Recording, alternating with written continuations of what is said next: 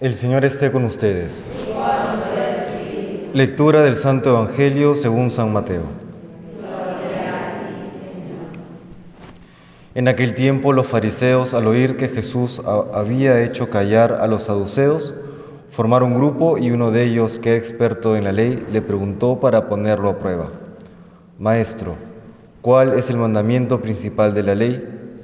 Él les dijo, Amarás al Señor tu Dios con todo tu corazón, con toda tu alma, con todo tu ser. Este mandamiento es el principal y primero.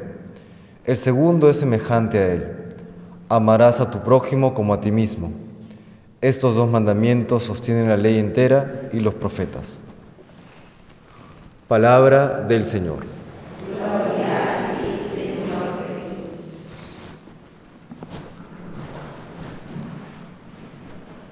La iglesia hoy celebra pues la memoria de San Bernardo de Claraval, el hombre más influyente del siglo XII,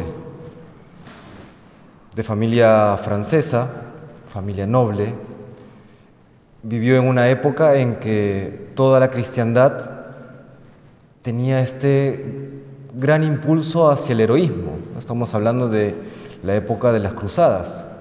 Bien o mal encausada, esa es otra cuestión en el caso de San Bernardo, pues fue bien encausada, ¿no? Él descubrió una más noble y más grande caballería que lo impulsa a ir al monasterio entonces recién fundado del Cister.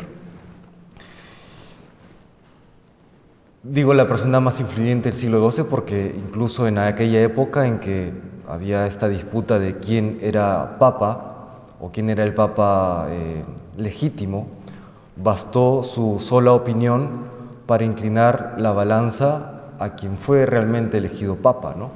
para que veamos eh, realmente qué tan fuerte era su palabra. También él exhortaba eh, a, los, a, los, varones a enlistarse, ya sea en la vida religiosa o ya sea para las cruzadas. Se decía que las, mujeres escondían a sus enamorados, a sus novios, porque los terminaba embarcando en, este tipo de, empresas, ¿no? En fin, una persona sumamente influyente. Fundador también de muchos monasterios de la Orden del Cister. Abad a los 25 años. Enlistó también en la vida religiosa a muchos miembros de su familia. Primero, eh, cuando él quiso ser monje, su familia se opone, Luego logra que él, sus hermanos mayores y un par de parientes más entren a la vida religiosa con él y luego sus hermanos menores también lo siguen. Eh, todo esto pues queda relatado también en, el libro, el conocido libro del monje cisterciense Raymond, la familia que alcanzó a Cristo. En fin, dentro de todas las cosas que hizo Bernardo, que hizo muchísimas, había una pregunta que siempre daba vueltas a su cabeza. Y la pregunta era, ¿a qué has venido, Bernardo? ¿No? ¿A qué has venido a la religión? ¿No? Porque a pesar de que era monje, pues tenía una vida bastante activa, porque los tiempos lo exigían y por el que, porque el Papa se lo pedía. El mismo Papa le había pedido eh, una serie de actividades. Y él se preguntaba constantemente, ¿y a qué has venido, Bernardo? Has venido a convencer al mundo entero de que el cristianismo es la religión verdadera. Has venido a fundar nuevos monasterios. Has venido a, en fin, póngase lo que quiera. Y él respondía, ¿no? yo he venido a estar con Jesucristo. ¿no? Yo he venido a amar a Jesús. Y esa es la misma respuesta que tiene que hacerse cada miembro de la vida consagrada, de algún instituto de vida eh, religiosa, como también hoy cualquier católico, ¿no? porque el católico hoy vive distinto, o por lo menos tiene que vivir distinto. ¿no? ¿A qué has venido a, la iglesia? ¿A qué has venido a la fe? ¿A pasarla bien? ¿A hacer amigos? ¿A vivir cómodamente? No. También, no, no digo que no pueda hacer amigos, uno pueda eh, disfrutar también de las labores que realiza, por supuesto que sí, pero lo nuclear no es eso. Hemos venido a la iglesia o hemos venido a la vida consagrada a estar con el Señor, a serle fieles, a amarle de una manera más perfecta, a corresponder a su infinito amor. Esa es la, la respuesta y por eso que bien nos viene el Evangelio de hoy. ¿Cuál es el mandamiento principal de la ley? Le preguntan un grupo de fariseos a Jesucristo.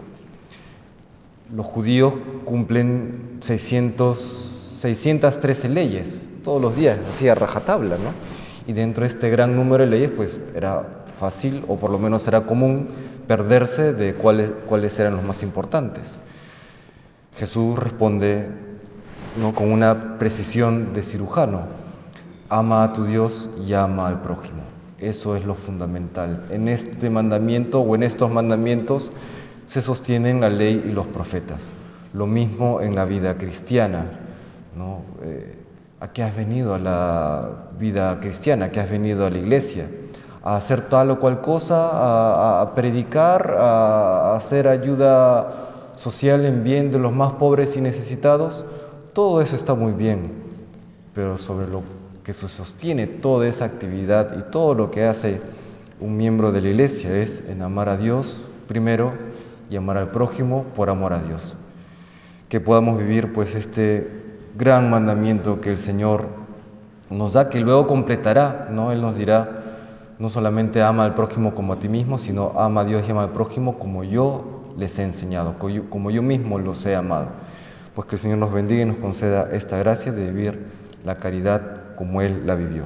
Que el Señor nos bendiga.